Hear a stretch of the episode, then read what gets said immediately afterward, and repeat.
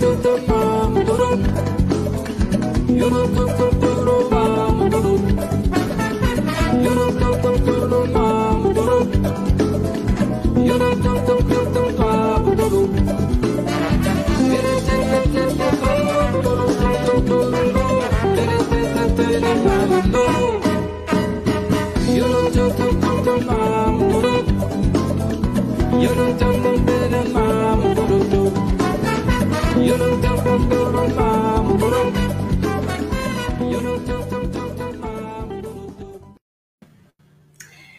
Três horas, seis minutos. Boa tarde a todas, todos e todes. Iniciando mais uma live do Paralelo 30 nesta sexta-feira, 11 de dezembro de 2020. A temperatura em Rio Grande nesse momento é 29,8, chegando nos 30 graus. Sensação térmica é a mesma. Umidade relativa do ar 69%. É informação recém-atualizada do RG Pilots site da praticagem da Barra do Rio Grande, que sempre nos atualiza. É, chegamos na nossa live de número 60, o Rafa já trouxe aí para gente, e o nosso tema de hoje, a nossa pauta para essa sexta-feira, é a Prefeitura Municipal do Rio Grande, é a conversa com o prefeito municipal Alexandre Lindemeyer, trazendo aí um, um resgate desses oito anos de gestão e trazendo também questões aí da atualidade é, que pedem a nossa atenção e por isso a conversa com Alexandre. É, boa tarde, Rafinha. Está com o microfone fechado. Aí, agora deu. Muito boa, tarde, boa tarde. Boa tarde ao prefeito Alexandre. Obrigado por estar conosco. Valeu. Boa tarde. Nessa sexta de calor no nosso município, Ai, Alexandre. Nossa, está quente, né? Tá muito Agora quente. Fechei, né? fechei a janela aqui para ver se melhora, porque tá quente tá entrando. Sim, porque na rua tá. É, ouvi comentários de que a sensação de que estávamos em Porto Alegre. Não sei se todo mundo está com essa sensação hoje em Rio Grande, né? Vou dar boa tarde aí para o prefeito. Alexandre, muito bem-vindo novamente ao Paralelo 30. É, a gente fica muito todo mundo muito satisfeito de te receber aqui, ter a oportunidade de fazer essa conversa.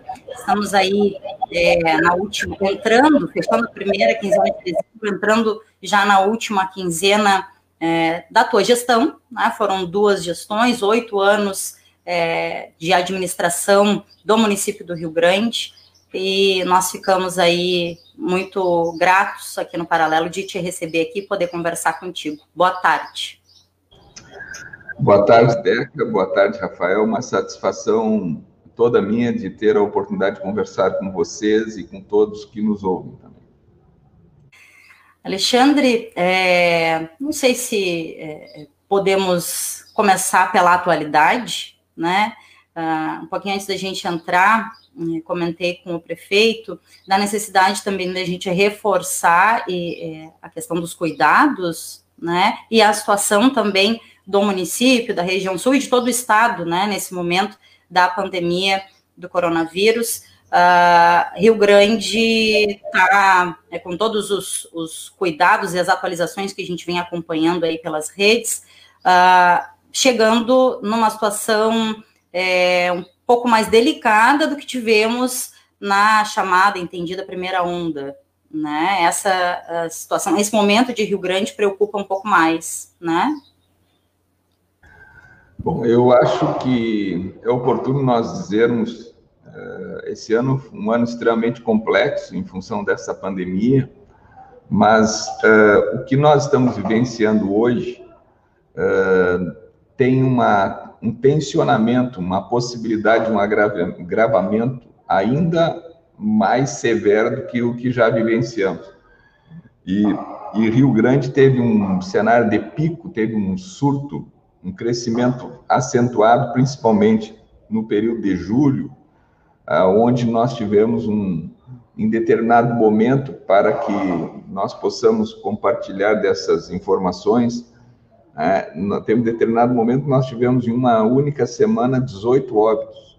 Então, foi um cenário muito difícil. É, nós chegamos a um determinado, uma determinada época onde a transmissibilidade do vírus no nosso meio estava muito acentuada, muito acelerada, e em determinado momento, nós, para ter um parâmetro, nós tínhamos em torno de 100 óbitos e Pelotas tinha 50 óbitos. Né? E a população de Pelotas é uma vez e meia a população de Rio Grande.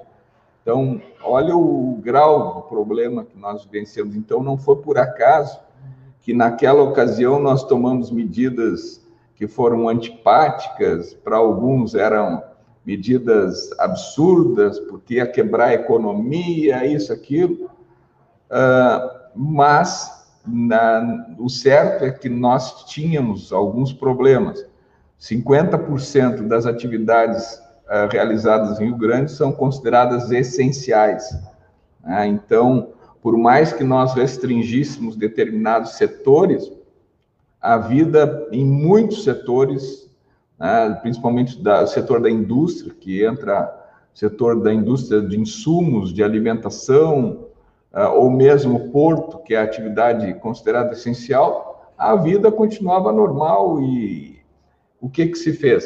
Se trabalhou na lógica de uh, termos critérios, protocolos de cuidado mais acentuado, uma boa parte uh, cumpriu, implementou protocolos de cuidado mais rigorosos, mas nem por isso nós deixamos de, em determinadas localidades, termos inclusive surto. Né?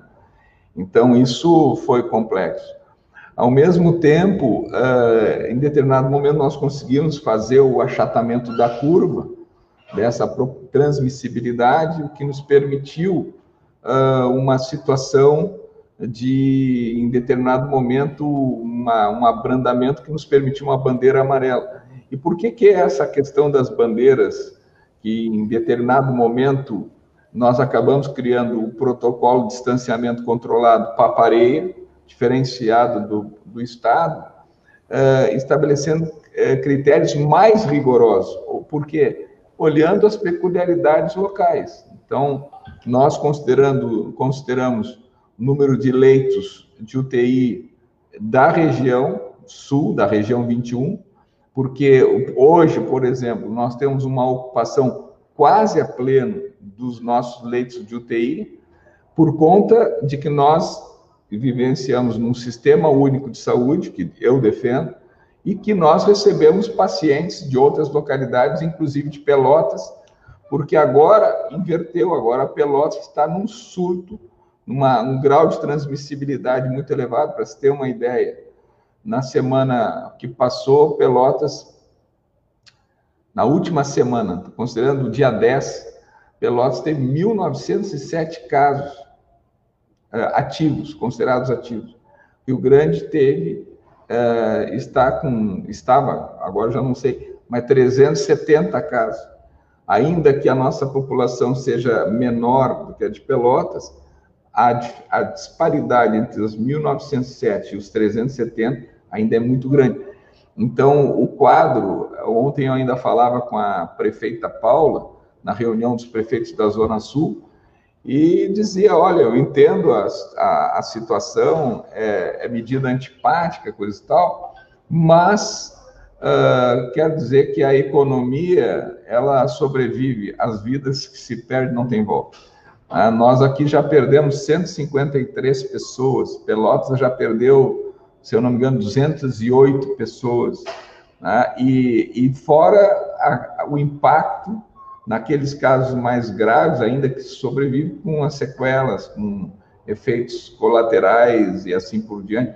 Então, é um período muito complexo. Eu confesso que a minha, a minha rotina, ela acaba, eu fico muito exposto, tem que, eh, mas eu, a partir de janeiro, a minha rotina vai ser muito mais cuidando do meu jardim, fazendo a minha leitura, escutando uma boa música, uh, pretendo, pretendo andar de bicicleta à noite, caminhar bem cedo, com a questão das máscaras. E, e quero dizer o seguinte: o, o, problema desse ano, ele teve muita gente com depressão.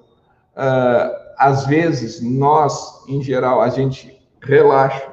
Né? Eu, por exemplo, eu recebi aqui nessa sala há uns 10, 15 dias atrás, o prefeito eleito Fábio Branco, uma reunião de transição, um determinado momento, a conversa foi indo e, em que pese com a distância, a gente relaxou, bom, se tirou a máscara. Na, no dia seguinte, ou na mesma tarde, ele anuncia que a esposa estava com Covid e ele confirmou Covid.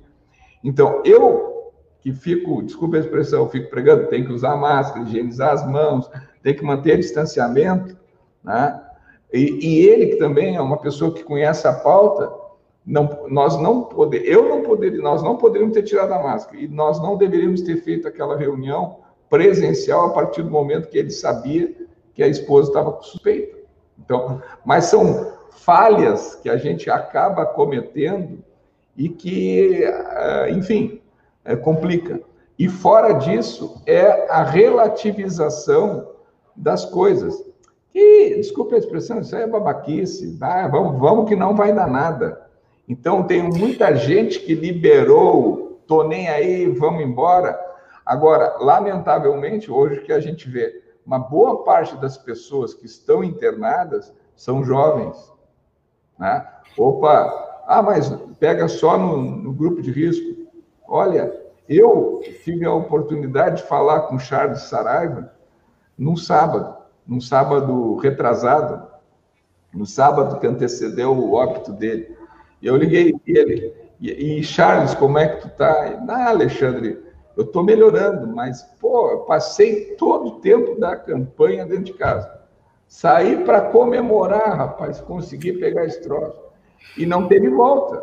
Entendeu? É. Porque tinha comorbidade e ele estava melhorando, mas aí fartou. Entende? Uhum. Então, são coisas muito complexas. Na frente da casa do meu pai, aí cada um tem uma história.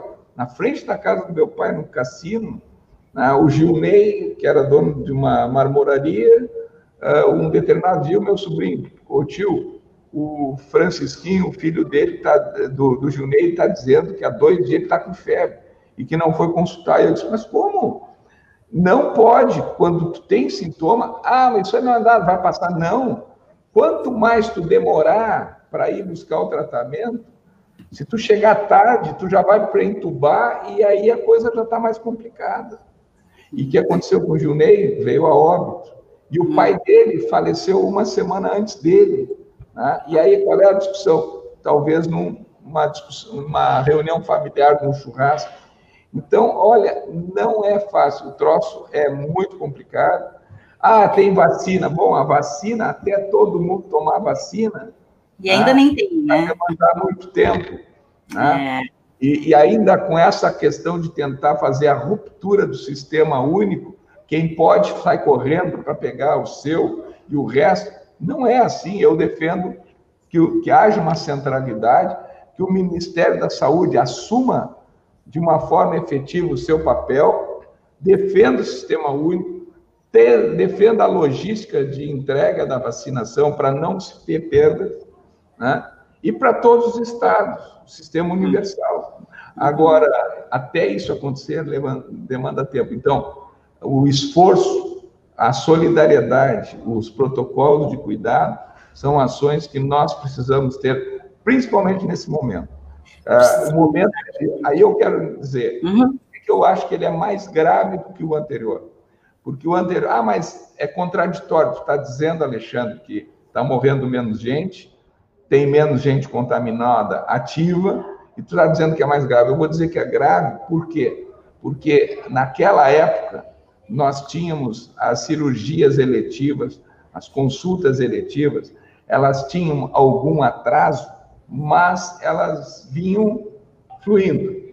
Quando tu interrompe essas cirurgias eletivas e os atendimentos eletivos, uh, tu quer dizer o seguinte, que com essa parada vai haver o quê? Um agravamento da situação das pessoas que não estão recebendo o tratamento. Então, hoje nós temos uma estrutura que ela é finita, em termos de leitos semi-intensivos, UTIs, em que PES tenha se ampliado. Uh, melhoramos a questão dos protocolos entre a rede, entre a atenção básicas e os hospitais. Criamos um programa que é o Oxigenar, que faz o monitoramento dos casos considerados de risco mais grave, para você, bom, não precisa ir para o hospital, mas nós vamos controlar a tua saturação, como é que está a tua oxigenação, para manter sob controle. Se deu uma alteração, a gente baixar para tu ficar na. não chegar lá no hospital no caso grave.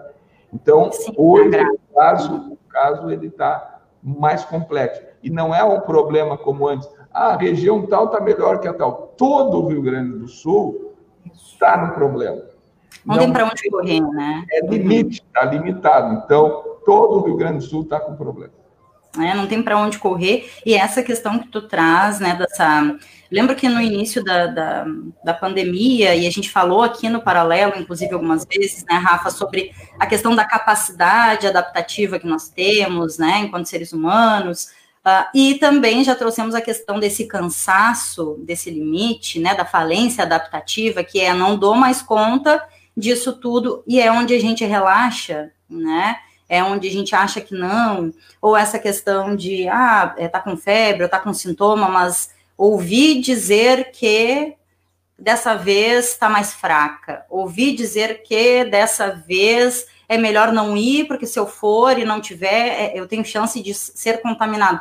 Então, as pessoas, é, o cansaço, né, isso para as pessoas que vinham é, é, tomando cuidado desde o início. Tem aquelas, infelizmente, que desde o início não não estão se comprometendo, né, nem com seu cuidado e tampouco com o cuidado da, da, né, da comunidade. Mas essas pessoas que têm esse entendimento da necessidade do cuidado estão passando é, por essa dificuldade, né, por esse cansaço é, de tantos cuidados e da frustração de ter o ano inteiro comprometido com essa, com essa questão. Então, uh, é um momento que a gente precisa ficar mais alerta ainda, né? Porque a gente não faz um cuidado no automático, a gente precisa respirar fundo para fazer todos os cuidados, né, Alexandre?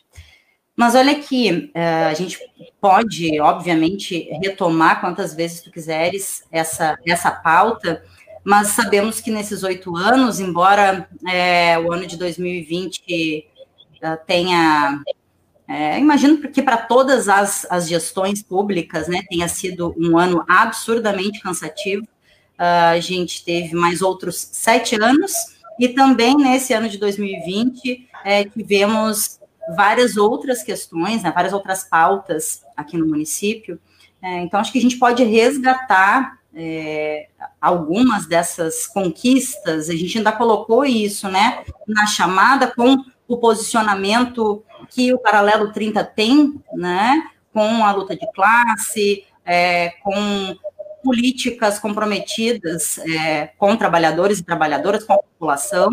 A gente ainda trouxe isso. Vamos conversar sobre é, esses oito anos e o legado de conquistas né, e de políticas públicas estruturadas que se deixa para o município, porque de fato é isso que nós temos, né, Alexandre? Então, uh, temos muitas coisas para trazer aqui, eu te deixo muito à vontade é, por onde tu queres uh, né, iniciar, tá? E no momento que achares uh, necessário, a gente retoma essa questão do momento atual, tá? E, e, vocês podem, quando julgarem fazer algum questionamento ou alguma interrupção, por favor.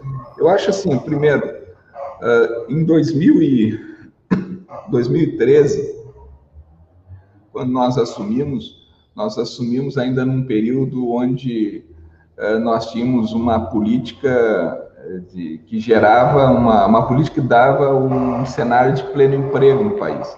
Então eram várias políticas desenvolvimentistas que eh, aqui na nossa cidade a gente poderia falar que é ah, é a indústria naval? Não, não era só a indústria naval. Nós podemos falar das políticas das energias renováveis, dos parques eólicos, nós podemos falar das nossas universidades, dos, dos institutos federais no país, que surgiram nos mais variados cantos, gerando conhecimento, gerando acesso à educação, o fortalecimento da educação pública. Uh, faço referência à nossa universidade, que praticamente triplicou de tamanho.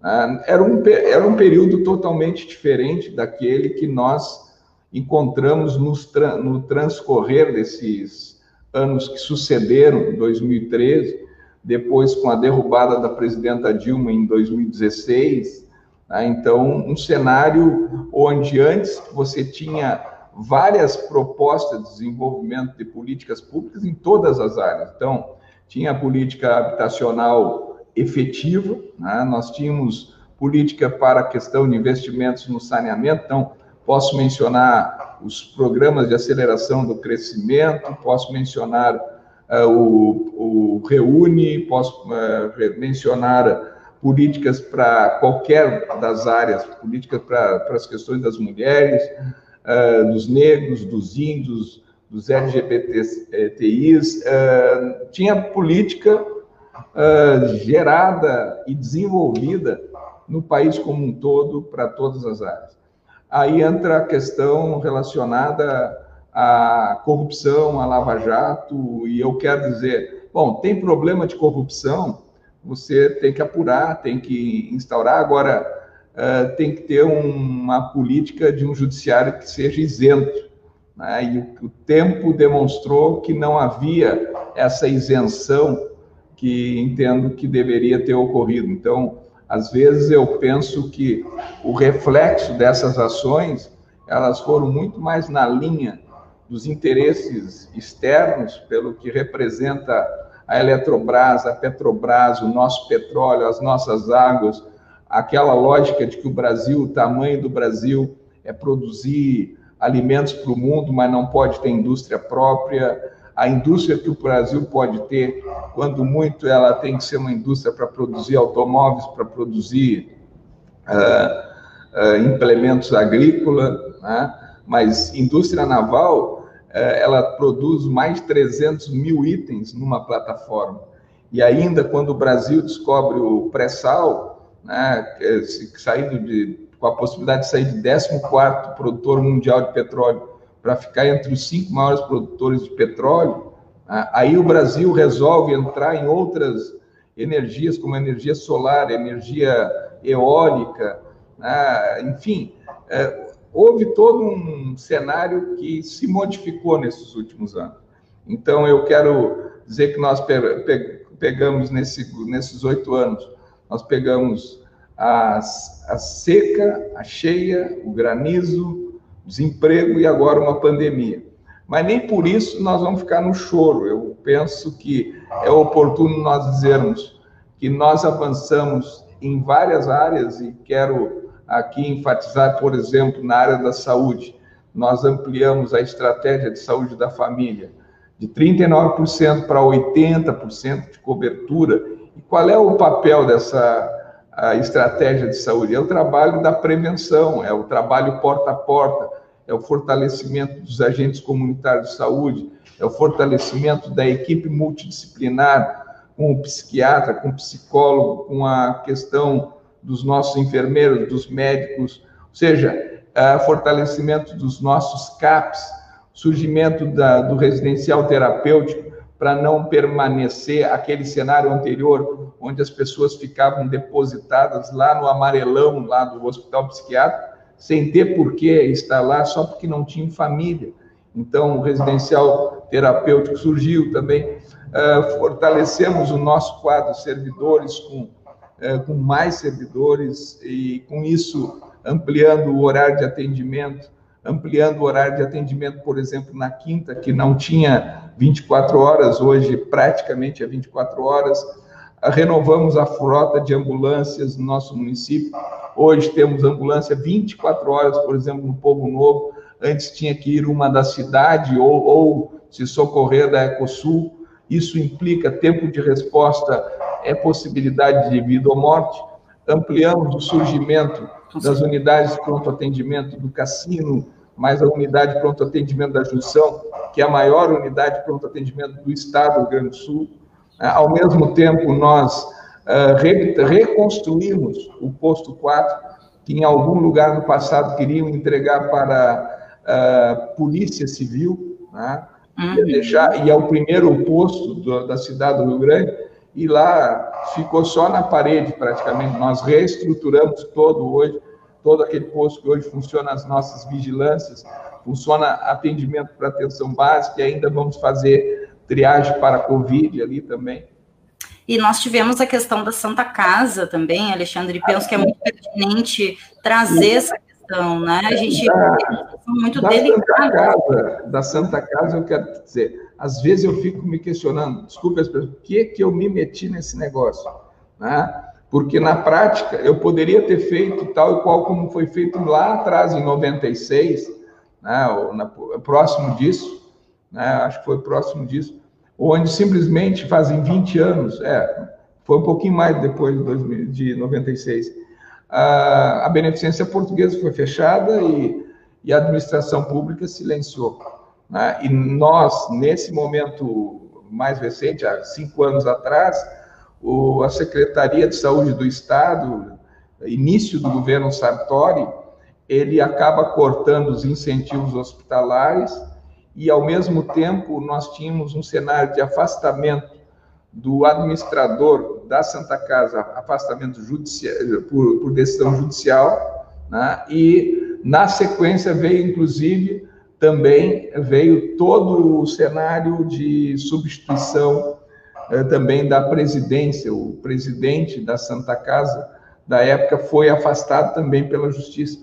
Então, e o Estado do Rio Grande do Sul, na pessoa do então diretor hospitalar é, é, dos hospitais do Rio Grande do Sul, que era o doutor Alexandre Brito, juntamente com o secretário Gabardo, eles são muito claros.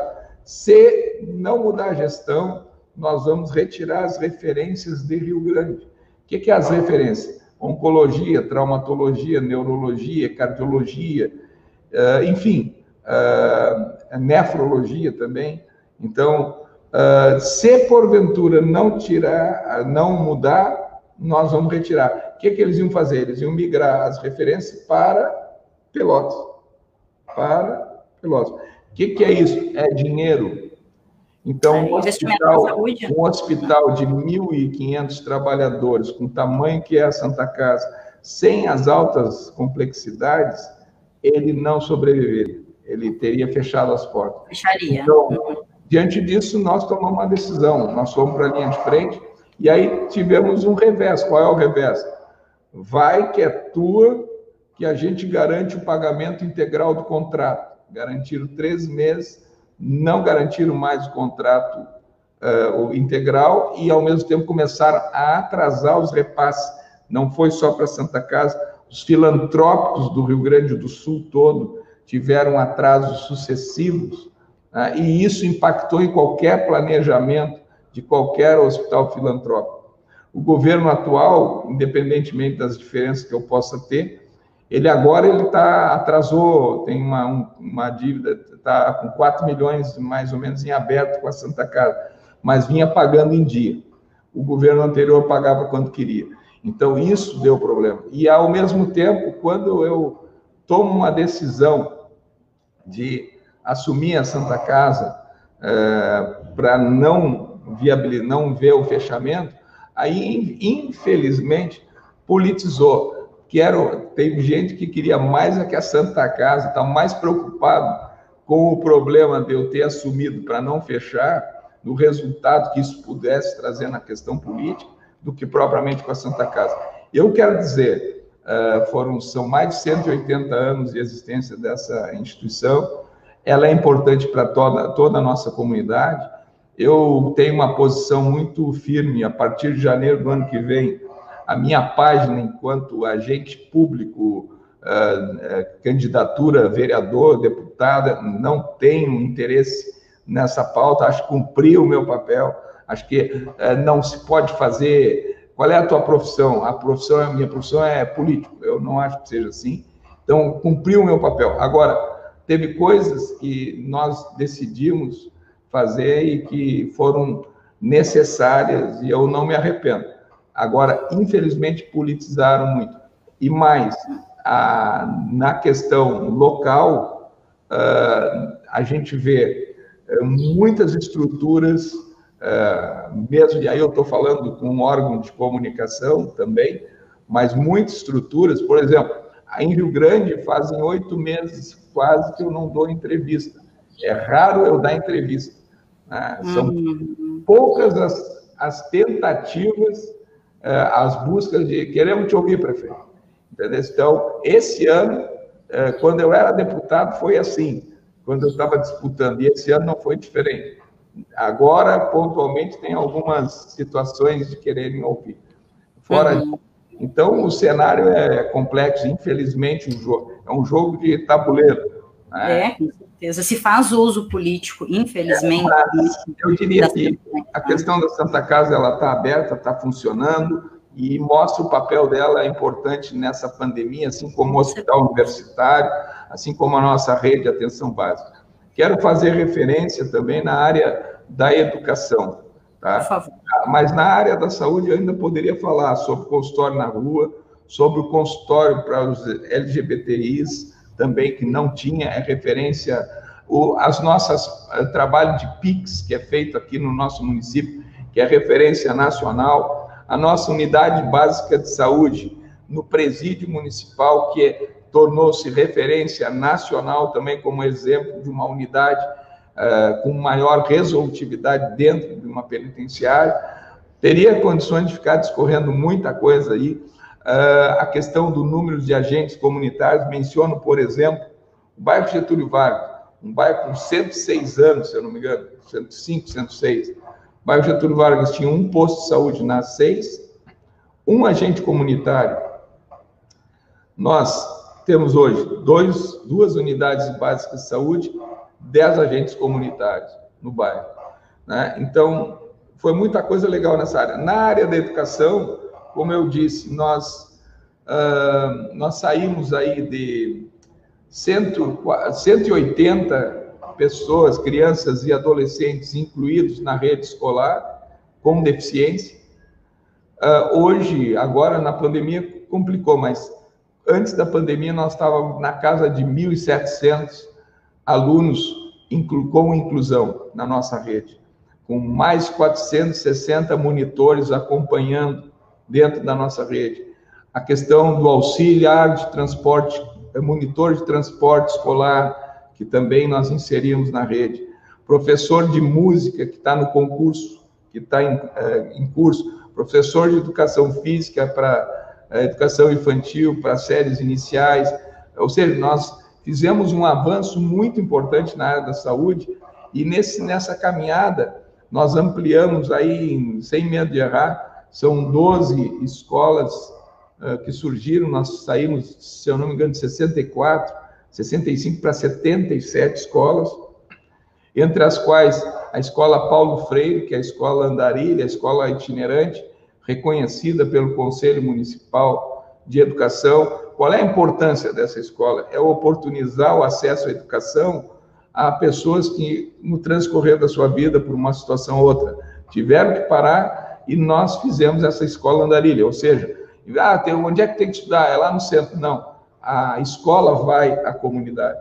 Tá? Então, um baita trabalho, muito legal. A escola uh, Carmen Baldino, que é a escola para surdos, que é a única escola pública no, no país, né? a única escola pública no país para surdos. Ah, mas para que criar a escola para surdos? Por uma questão muito específica, pelas especificidades que tem a, a, a possibilidade de você oportunizar o aprendizado a, ao surdo. Então, nós criamos essa escola, é uma escola que eu julgo de excelência. Hoje já temos três alunos no Instituto Federal que são advindos da nossa escola de surdos. Ah, isso não vale a pena, só três? Pô, valeria se fosse um. Ah, então, é eu quero dizer que isso foi muito legal. Uh, nossas escolas de educação infantil, nós ampliamos muito, nós zeramos o déficit de educação infantil de 4, 5 anos uh, e avançamos muito na, na educação de 0 a 3 anos. E hoje estamos com construção de oito novas escolas, né? oito oito novas escolas. São é, oito novas escolas de educação infantil. São duas na, na Quinta, uma junto à usina e outra na Nova Quinta, outra no, no Povo Novo, outra no final da Sokovsk, que, que, que está em construção, mais uma no Parque Marinha, outra no Parque São Pedro, a do Camping e a do ABC 9. Eu quero dizer que a do camping do ABC9 estão, estão praticamente prontos. Eu lamento que eu acho que não vai dar tempo para inaugurar nesse governo. Eu, brincando, eu digo para o próximo prefeito, é, de, de repente vou eleger governador, porque nós vamos deixar 111 milhões de reais já captados para obras que ainda não iniciaram, ou seja, estão em licitação, estão aguardando início de obra ou estão em projeto.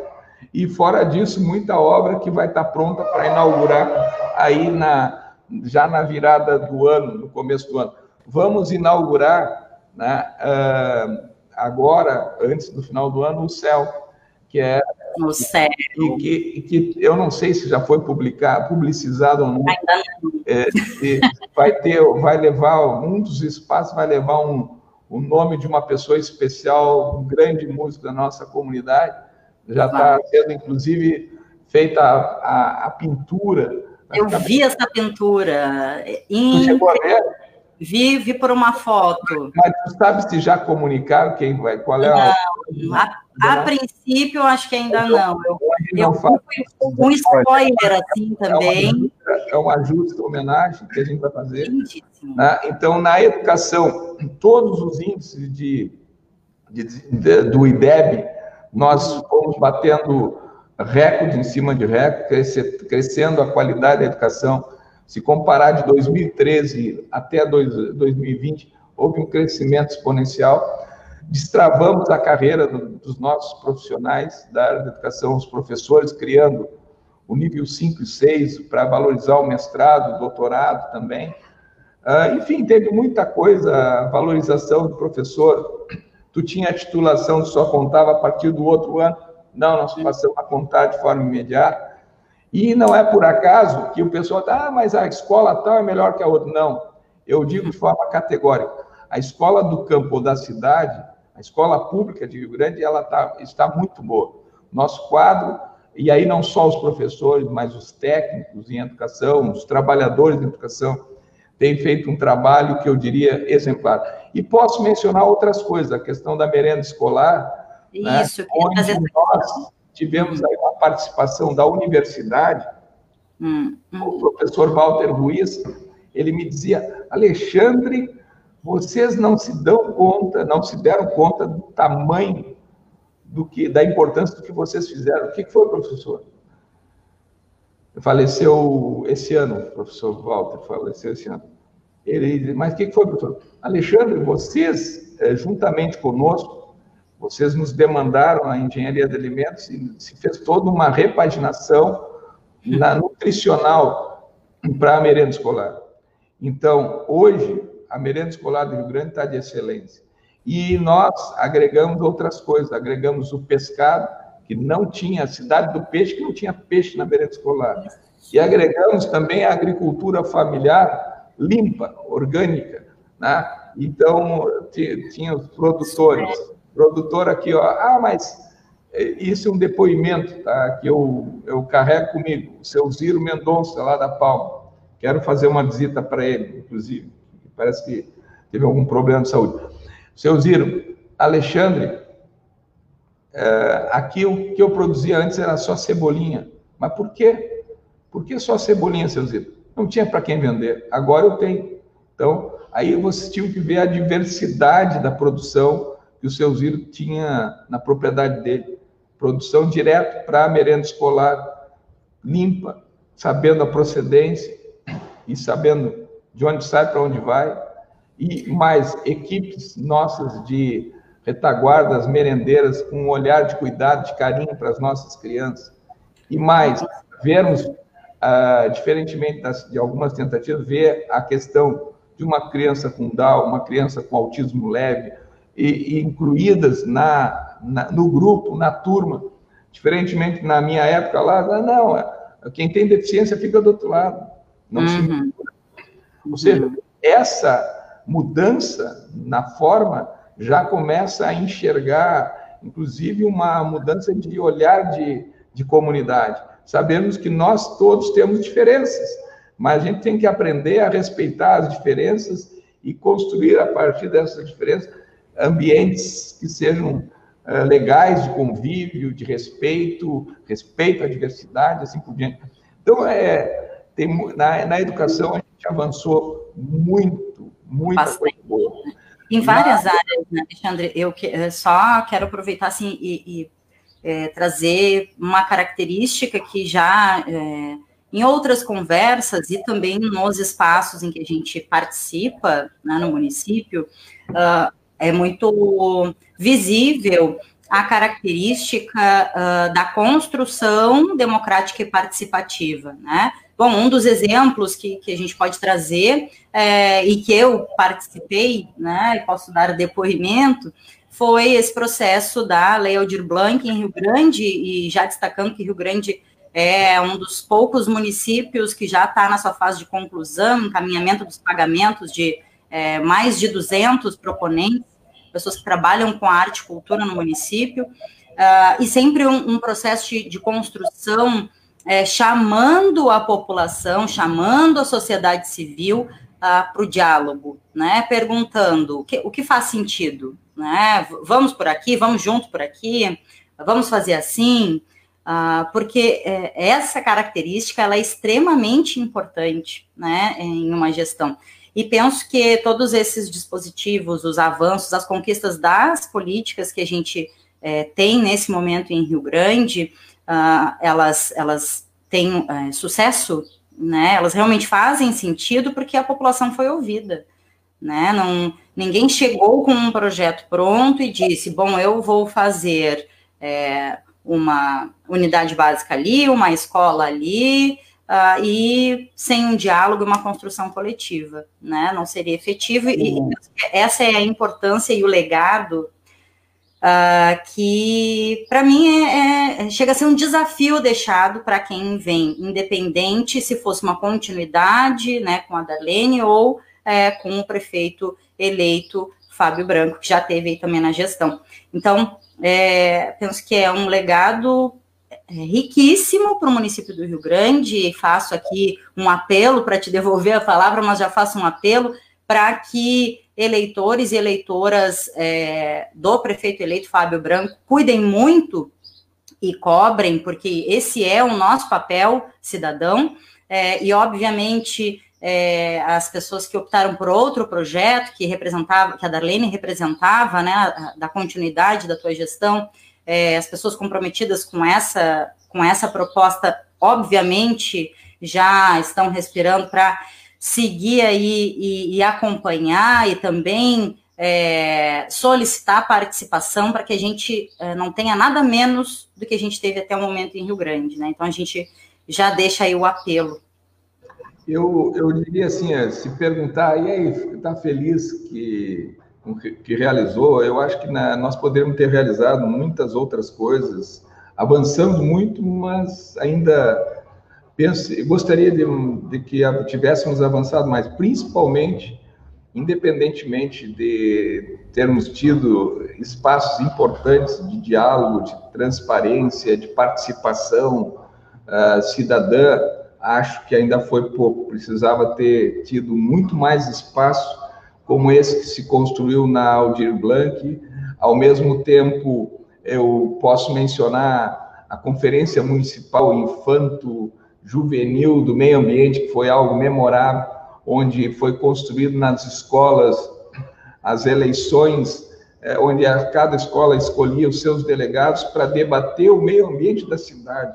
E foi ali na, na, na escola Débora Saião, um evento muito legal. Estou dando um exemplo eu falo das conferências municipais que se teve, que foram importantes, penso que deveriam ter tido mais conferências municipais, mais debate, mais diálogo, ah, ah, porque senão as coisas acontecem. Por que, que aconteceu? Ah, porque tinha que acontecer, e não é assim. Né? Ah, foi fruto do acaso? Não. Ah, caiu de paraquedas? Não. Tem uma construção. Um dos legados que eu penso que nós deixamos, deixaremos para, próximos, para os próximos governos, é o Fundo Municipal de Cultura, é o Conselho, que já era atuante, mas o Conselho atuante, né, que penso que tem que ser fortalecido cada vez mais. Uh, da mesma forma, o Pró Cultura, que hoje está sendo executado uh, por entidades que foram selecionadas, que estão trabalhando em várias áreas uh, de atuação de forma bem legal. Tem o Arte na Parada, que foi uma coisa diferenciada, uh, que juntou um olhar de, de duas secretarias com a sensibilidade, não só da preservação da Parada de mas com o olhar de valorização da nossa cultura, né? É, não só os nossos grafiteiros, mas também o que estava sendo expresso, expressado ali, a temática, que mexe com a tentativa de é, dialogar com o pertencimento aqui na nossa cidade. Nossa autoestima é muito baixa. Por exemplo, é, Rio Grande, para muitos, é uma cidade quebrada, abandonada, que acabou. Se nós olharmos, por exemplo, na, nos sucessivos dados de cadastro uh, do CAGED, do emprego versus desemprego, uh, São Leopoldo, Rio Grande e Passo Fundo são as cidades que ou tiveram um saldo positivo de emprego ou desempregaram menos, num cenário do caos. Tá?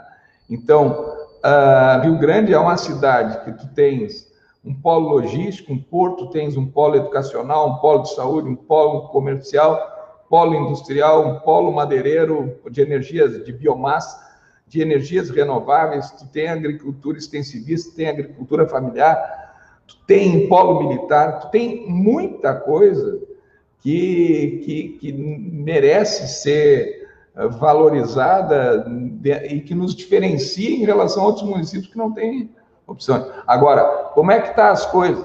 Ah, não, é melhor na cidade vizinha. Ah, como é que é?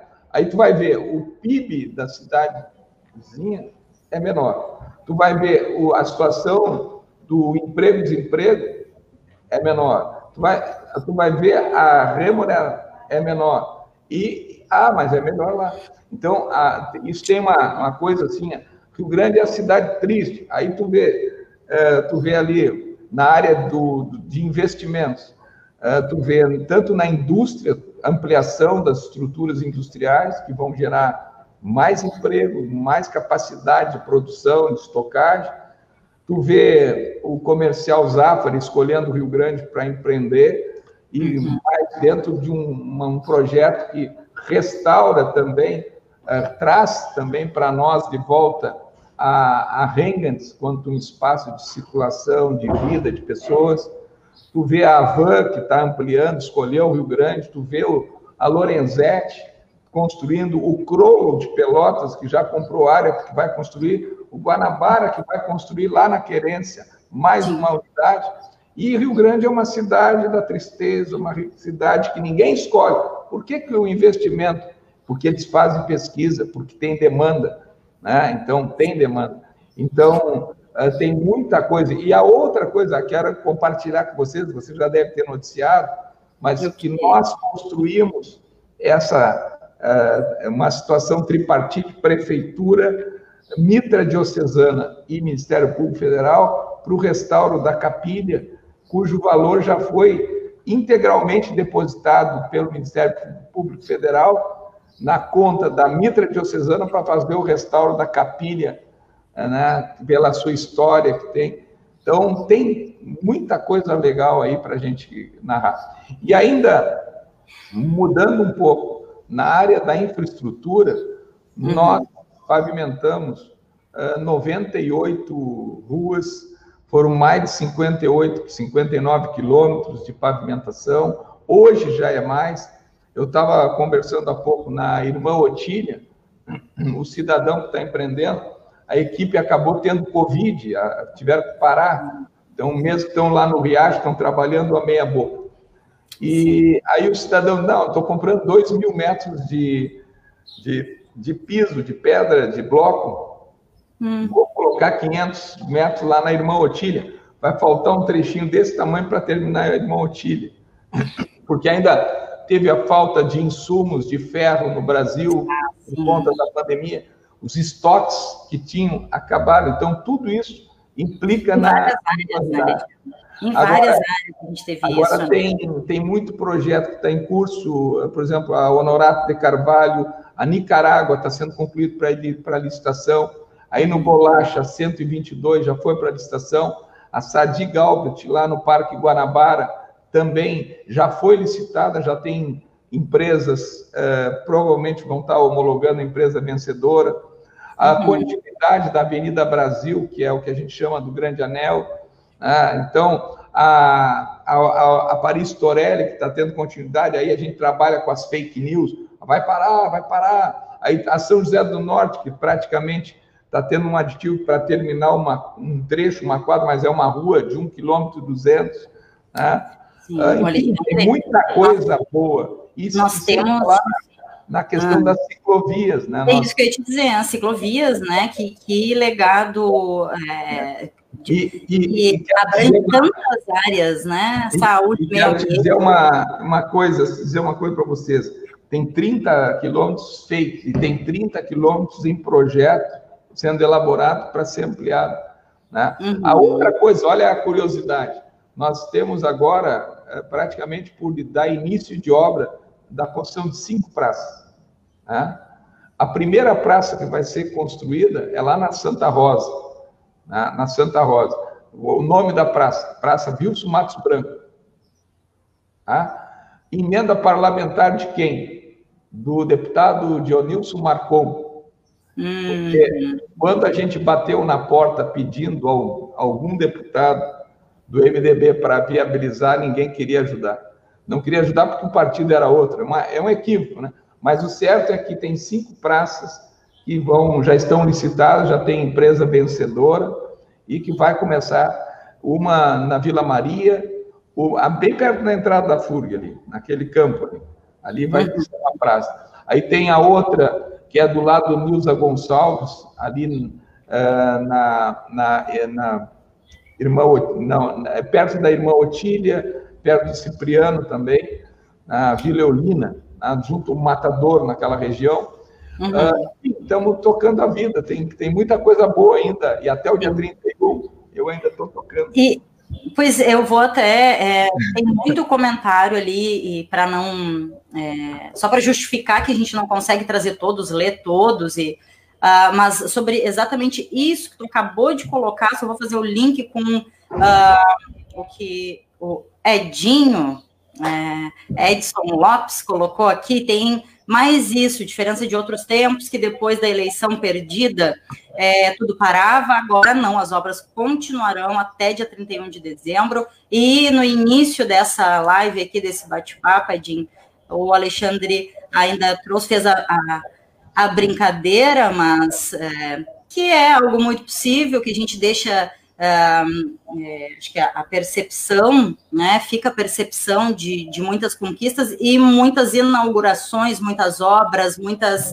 é, muitos dispositivos que ainda serão inaugurados e que vá saber é, se a gestão do prefeito Alexandre ah, não vai aí depois estar é, elegendo um, um, governador ali na frente que vai estar inaugurando essas obras todas é, já estruturadas aqui em Rio Grande. Mas assim, Alexandre, dois para as quatro. A gente tem aí mais alguns minutinhos para encerrar. Vou te pedir para fazer um fechamento. Óbvio que temos muitas outras conquistas e, e, e pautas importantíssimas que não conseguimos trazer aqui. Maria de Lourdes está uh, por aqui também ela uh, trouxe a questão do orçamento participativo, quando uhum. a gente estava falando né, desse papel uh, democrático e coletivo, né, de, de, do perfil dessa gestão, acho que é muito importante ressaltar também. E se tu quiser reforçar um pouco mais do cuidado necessário para esse momento delicado, não só em Rio Grande, mas em todo o estado da pandemia, por favor. Nós, nós temos mais meia hora de programa, é isso, não? É isso? não, mas assim, ó, de forma bem rápida, de forma bem rápida, eu acho que a gente tem que valorizar outras questões. Área da habitação, regularização fundiária em curso de mais de 8 mil lotes. Né? Entregamos próximo de 1.600, 1.500 escrituras. Uh, BGV está no cartório. Uh, Atlântico Sul, querência, da mesma forma no cartório, com já pedindo a questão dos RIPs para, junto ao patrimônio da União, Barra Velha da mesma forma. Então, a habitação, a gente avançou em muita coisa se construiu muito na cidade, na área da habitação, porque nós conseguimos, junto ao governo federal, equiparar os valores do Minha Casa Minha Vida aos valores que eram pagos em Pelotas, por isso que decolou a construção civil e com melhor qualidade. Está aí o maior empreendimento é, por cooperativas do país, que é o Junção, que depois da derrubada da presidenta Dilma houve fragmentação nos repasses, dificuldades. Ao mesmo tempo, faço referência a outras situações, coordenadorias de políticas públicas para a questão dos animais, eh, das mulheres, política para os negros, políticas para os índios, ou seja, eh, se ampliou um leque de ações das pessoas com deficiência, se ampliou um leque de um olhar mais humanizado de gestão. Dizer, ah, se fez tudo? Não, muito. Faltou muita coisa que a gente gostaria. Agora, por exemplo, uma das coisas na área de animais, é, cadê o castramóvel, Preto? Cadê o castramóvel? Nós castramos mais de 8 mil animais. Né? E quem implantou a política para a defesa de animais aqui foi o nosso governo. Antes eles matavam animais, eles, inser... eles matavam animais. Era essa, foi o que acontecia. E o número de castrações era naquele depósito que tinha lá no cassino, era 4, 5 por mês. Né? Mudou, hoje tem uma política, espero que continue. E também, para encerrar, eu queria aqui saudar a, a Jerusa, o Márcio, que está aqui conosco, a Gilda também, mas eu queria fazer uma fala de um questionamento que tem ali das terciarizadas, a dificuldade de pagamento das terciarizadas. Primeiro, eu vou visualizar como é que está essa questão do pagamento, se tem terciarizada que está com problema de atraso. A MG, a gente estava depositando em juízo porque a empresa saiu. Então, nós estávamos depositando. E a outra coisa que eu queria dizer é o seguinte: diferentemente de outros municípios, nós fizemos uma opção de preservar os, os, os terciarizados, de preservar os estagiários, de manter a convocação dos professores, por quê? Porque nós entendemos que era um olhar de respeito às pessoas. Então, a grande parte dos municípios dispensou os terceirizados, ficou com números muito reduzidos, e nós entendemos, em pandemia, as pessoas se organizaram, então nós fizemos, é, ficamos com o trabalho, ainda que com essa dificuldade, mas quero, assim, agradecer a, a oportunidade, quero dizer que ao longo desses quase oito anos, uh, quando estava dizendo, passou muito rápido, estou mais careca, tá? Uh, e aí nada, nada problema, estou um pouco mais forte também, né? Então tem todas essas coisas. E, e agora é um outro espaço, um outro momento, uh, e, e quero de forma bem sincera, eu toda a transição a gente está fazendo da melhor forma possível, de mais máximo de transparência Convido a comunidade que queira, enxergue a página da prefeitura, o portal da transparência. Ali tem um mapa de obras, as, o que, que a gente fez ao longo dessa caminhada, qual o percentual realizado, as, os CAPs, os CAPs que foram, foram também criados para acompanhamento de cada uma das obras. Então, tem muita coisa legal que fica esse legado dentro do portal da transparência, da página da prefeitura, e que pode ser acompanhado.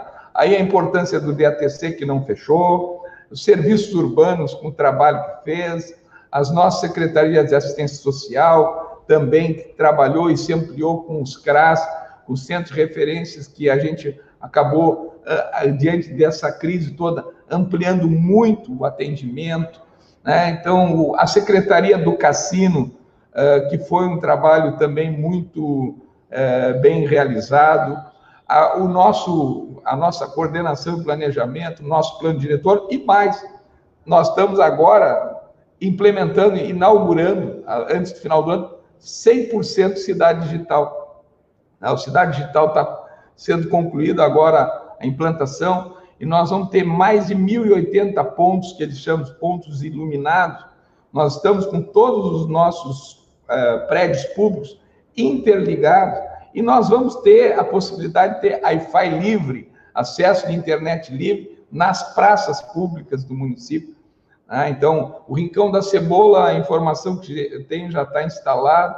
Né? Depois a Praça Tamandaré, Praça Xavier e Praça Saraiva, pelo menos essa. Então, tem, tem muita coisa boa. uh, que a gente poderia estar tá discorrendo aqui ao longo dessa caminhada, tá? E quero mandar um beijo, um beijo bem grande para minha madrinha e minha tia, que está mandando a mensagem. É, é, é, eu, desculpa a expressão, tem gente que me bate, bate, bate, bate e ela sofre, coitada. sofre, sofre. Eu de Marlene faz parte da vida. A gente não está na minha frente, faz parte, mas ela me defende, me defende. Mas é. muito obrigado a vocês pela oportunidade, tá? Muito obrigado e agradecendo mesmo uh, por esse tempo e a confiança que uma boa parte da população nos, nos garantiu nessa caminhada, sabendo que nem tudo que nós gostaríamos nós conseguimos realizar, mas eu não tenho dúvida que se avançou em muita coisa. Muito Alexandre, obrigado. É, no, acho que foi no, na terça-feira seguinte às eleições, nós tivemos o Política e Sociedade com é, o Cristiano Enzio, que faz com a gente essa pauta já há bastante anos. Antes de mim e do Rafa estarmos no Paralelo, o Cristiano já trazia essa pauta no Paralelo 30.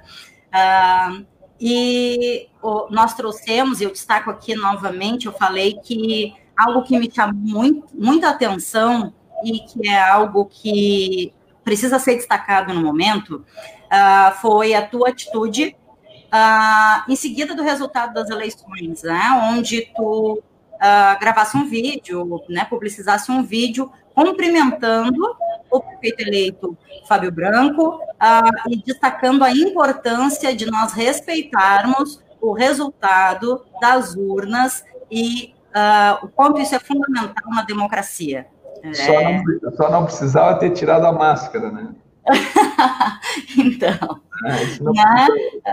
Nossa, é, é, isso, assim, a gente, pessoas que estão sempre se observando, é, é, né, estão sempre passíveis de corrigir é, as suas atitudes, seus, né, os seus erros ou não. Mas é, penso que esse cumprimento, né, uh, ah, para um, uh, uh, enfim, para um representante, né, que foi eleito, que tinha um projeto que disputava junto com o projeto que dava continuidade à tua gestão, uh, nesse momento, no momento de fragilidade absurda da democracia no Brasil, uh, precisa sim ser destacado.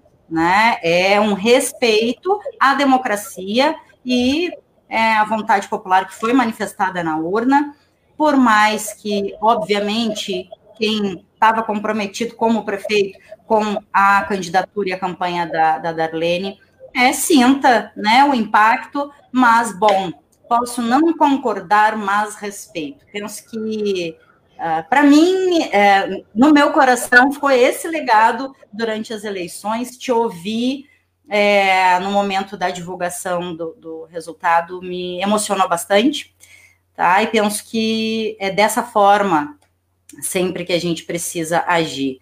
É, doendo ou não os resultados, a gente precisa sim respeitar uh, a vontade das urnas, porque esse é o papel aí da democracia, né?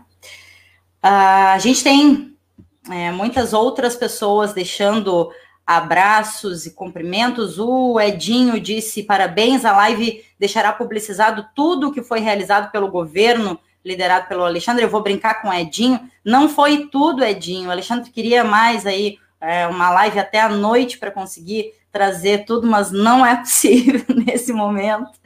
Uh, mas vamos agradecer, agradecer muito a essas pessoas que estão é, comprometidas com o município do Rio Grande. Um abração também na Eunice.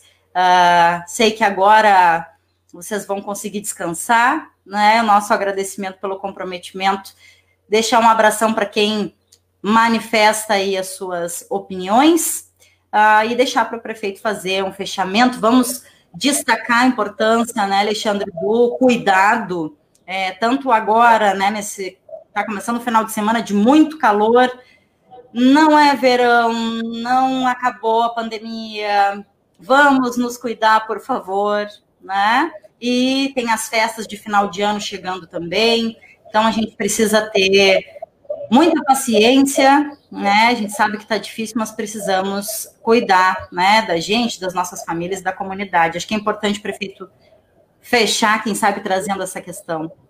Eu, bom, eu acho que ó, antes do final do ano eu não volto a falar com vocês no paralelo, então eu queria de antemão, assim, ó, eu queria agradecer especialmente a Eunice e o Tiago e a Mariana por terem sido solidários comigo nessa caminhada, né, em que pese a gente fica extremamente exposto, uh, se, hoje se banalizou muito a questão de qualquer um hoje se reporta a um agente público por situações pontuais de terceiros, tu, cai na vala comum e é crítica, enfim. Mas eu quero agradecer a minha família por ter, ter estado nessa caminhada comigo, né? uh, me dando apoio, por vezes a gente balança. Né? Eu, eu que, confesso que a minha disposição é, para o ano que vem já é retomar a minha profissão, que eu trabalhei durante 28 anos enquanto advogado, sendo que em janeiro a minha pretensão é, é, é andar de bicicleta, caminhar, uh, me isolar, junto com a Eunice, uh, cuidar da minha horta, das minhas plantas, leitura e assim por diante. Né? E, ao mesmo tempo, é como teria muita coisa para dizer, a, a Eunice estava dizendo ali, o banco do vestuário, nós mudamos a lógica da campanha do agasalho, que era na época do frio, e junta alguma coisa, quando o frio está passando, as pessoas estão estavam recebendo um saco. Hoje, o banco do vestuário atende mais de duas mil famílias, né, de forma organizada, com muita dignidade. É um legado que fica além de outros. Mas, em relação a esse momento, o que eu diria é um momento extremamente complexo, difícil. Eu me pergunto muito, aí vai endurecer, vai fechar, vai restringir? Bom, se nós não tivermos uma, uma diminuição nessa curva, nós teremos que tomar medidas mais restritivas, mais amargas, sentido de diminuir a velocidade da propagação do vírus. Então, Alexandre, aquela... é, rapidamente, só para sobre isso, uh, essa semana eu li algum comentário num grupo no, no, Facebook, acho que foi, alguém dizendo: Ah, mas será que vai ter lockdown de novo em Rio Grande? É, responde, por favor, prefeito. É, na prática, nós nunca tivemos lockdown em Rio Grande, por conta daquilo que eu falei. 50% das atividades são consideradas essenciais. Então, a gente parava alguns setores, né? Então parava o comércio, parava a produção cultural, os músicos, a arte, parava alguns setores, diminuía o transporte, mas uh, então o importante dentro desse cenário é de que nós podemos sim diminuir a curva. É só nós restringirmos digamos, a nossa circulação, aquilo que for estritamente necessário. O que nós temos visto. Aí, ah, por que, que fechou a, a praia? Bom, eu não fechei a possibilidade das pessoas circularem, andar de bicicleta, uh, fazerem a prática do esporte pontual na praia. O que a gente fechou é acesso aos carros. Né? Por que, que a gente fechou o acesso aos carros? Por uma questão muito objetiva. Ah, mas é só dizer para não aglomerar. Depois que o povo entrar com os carros, ficar na beira da praia e botar a churrasqueirinha, as cadeirinhas, os nossos guardas municipais, os agentes de trânsito, Brigada Militar Bombeiro merecem respeito. O decreto estadual, o regramento merece respeito. Então a gente tem que conseguir construir condições de facilitar para que haja o cumprimento da norma, porque muita gente cumpre, outras não estão nem aí. Né? A mesma questão, por exemplo, eu menciono a Cassino, Avenida Rio Grande, 50% das pessoas sem máscara. O que, que custa usar uma máscara? O que, que custa manter o distanciamento? Que, qual é o cenário? Por que, que não pode deixar aquela visita para um pouquinho mais adiante, ou fazer pelo meio virtual, ou chegar. Eu, durante todo esse período, eu entrei na casa dos meus pais duas vezes. Ah, duas. No mais, eu sempre fico na porta ou na janela. Né? Por conta desse momento que a gente está vivendo. Me dói, me incomoda. Claro que me incomoda. Meu pai vai fazer 90 anos e a minha mãe está com 87. Né? São o maior patrimônio que a gente tem, né? a nossa família. Né? E eu quero dizer que são outros momentos, outros. Então, se nós tivermos um comprometimento de cada um, as que eu chamo de solidariedade, nós vamos conseguir diminuir essa curva, nós vamos conseguir diminuir a ocupação dos leitos seja de semi-intensivos, de UTI, e, consequentemente, ter uma tranquilidade maior para não ter que estar restringindo atividades à, à base de decreto, porque não é nessa ação coercitiva que é a solução. A solução é o convencimento de cada um que, se cada um fizer a sua parte, nós vamos superar esse momento tão duro para a nossa humanidade. São mais de 180 mil mortes no Brasil. Não é pouca gente. Na, na nossa cidade, mais de 150 óbitos. Né? Então, é, pra, fica aqui o nosso pedido, né? o nosso chamamento né? É, de que haja uma solidariedade, um sentimento de solidariedade das pessoas nesse momento. Então, estamos fazendo a transição. Como eu disse, o prefeito Fábio já o prefeito eleito já participou de pelo menos duas reuniões do conselho do Comitê Técnico de Saúde e, e a minha ideia, se tivermos que tomar medidas mais restritivas, eu quero sentar com ele antes também que ele tenha uma uma opinião, porque a, a ideia é que a bicicleta ela não pare, de, ela continue pedalando, que não haja uma ruptura num momento tão drástico para a humanidade. Nós precisamos que a estrutura continue funcionando e espero que aprimorando. Desejo êxito para o próximo governo, que o êxito do, do, governo é o êxito da nossa comunidade também. Esse é meu sentimento. Obrigado. Nós te agradecemos muito e é isso, né? Estamos aqui, obviamente, pelo paralelo e com certeza é, muitos e muitas aí em Rio Grande uh, já com esse sentimento e se organizando para essa proposta, né? Bom, é, para a próxima gestão, estamos aqui é, e queremos que seja é, daqui para melhor, que os avanços continuem, que Rio Grande não pare, né? Então, e isso obviamente vai trazer sucesso à próxima gestão, e ninguém aqui quer uh, né, fazer uso político, uso indevido político, podemos dizer assim, uh, né? E queremos sim que Rio Grande cresça e melhore, e a gente está aqui para participar disso, porque é nosso papel. Né? Então, a gente convida, faz um chamamento a todos e todas para que é, a gente siga fazendo o nosso papel também é, junto da próxima gestão. Mandar um abraço carinhoso, é, reforçar o apelo do prefeito para que todos e todas se comprometam de forma solidária, de forma responsável. É difícil deixar de lado é, a, a, presença, a convivência, né, daquelas pessoas que a gente tanto ama, mas muito mais difícil é lidar com a responsabilidade de ter adoecido ou, quem sabe, até é, de, de, de, uma morte acontecer para aquela pessoa querida que a gente é, acabou não conseguindo segurar a saudade, né? Então, vamos lá, gente, respirando fundo. 2020 está se encaminhando aí para o final.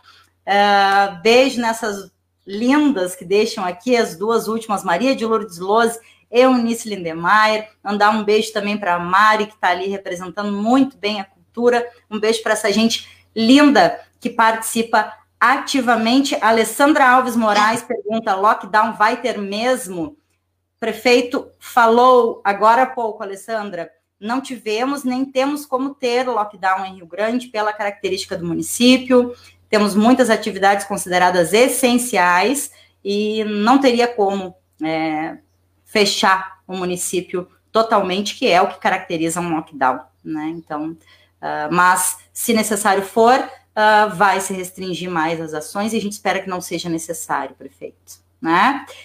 4 horas 19 minutos, 1 hora e 14 de live, essa live fica salva tanto na página do Facebook do Paralelo 30 Aptafurg e no nosso canal do YouTube. Uh, nós agradecemos muito um abraço, Alexandre, que a partir de janeiro tu consiga descansar, que toda a família, as pessoas uh, né, que, que vão é, sair dessa gestão, que consigam descansar com seu coração tranquilo, é, porque foi um trabalho muito bonito e vai continuar sendo, porque a gente segue na luta. Tá bem? É, um ótimo final de semana, com muita consciência a todos, todas e todos. Paralelo 30 fica por aqui, a gente volta terça-feira. Até lá.